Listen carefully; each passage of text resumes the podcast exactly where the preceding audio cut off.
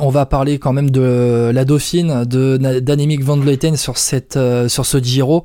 C'est Juliette Labou, la française, qui arrive donc à grimper sur le podium euh, d'un grand tour euh, après sa septième place hein, sur, sur la Vuelta plutôt dans, dans la saison.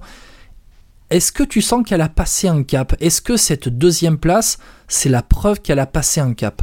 Elle a passé un cap, elle a sans conteste passé un cap. Après le Giro, euh, comme elle le dit dans les interviews, c'est pas des bosses qu'elle affectionne. Euh, Juliette Labou, c'est une fille qui aime monter longtemps. Euh, c'est pour ça que le Tourmalet, le col d'Aspin risque de plus lui convenir. Mais oui, on voit qu'elle a, nettement passé un cap.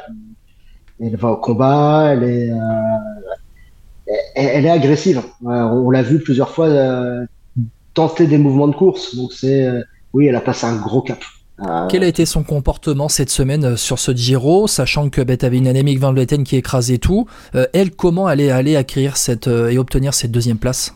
Ah bah, elle, était, elle était présente, elle, elle, suivait les coups, tentait si bien que pour la tenter, malheureusement, elle suivait les coups pour la deuxième place, parce que Van Vleuten était, sur le, était sur le devant de la scène elle était là pour se battre avec euh, Longo Borghini euh, jusqu'à sa malheureuse chute.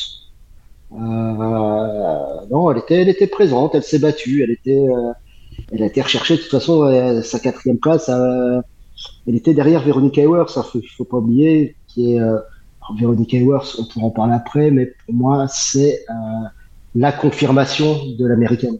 Tu peux en parler vite fait, Veronica Ewers, l'américaine de l'IF Education. Alors, Veronica Ewers, jusqu'à la saison dernière, n'avait gagné aucune course. Euh, elle s'est découverte au Lotto Touring euh, Tour euh, l'année dernière.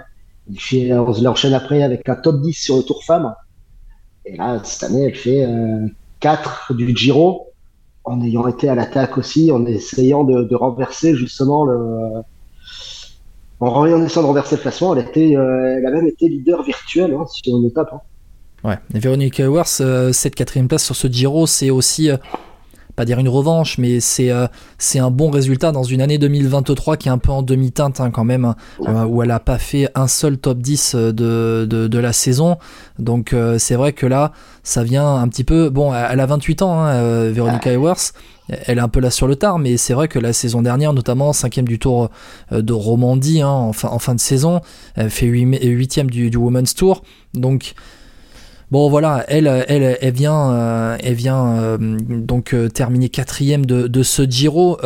très rapidement pour revenir à Juliette Labou, est-ce que tu sens que Juliette Labou, elle peut à nouveau monter sur le podium sur le Tour de France? Pour moi, elle peut monter sur le podium à Pau. au Tour de France.